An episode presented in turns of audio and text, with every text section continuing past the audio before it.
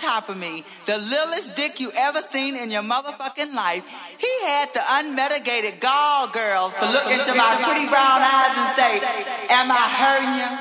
I was like, Hurting me? Motherfucker, you are tickling me. Get the fuck up off me, leave the coins on the dresser and hit the door. I don't have to put up with that shit.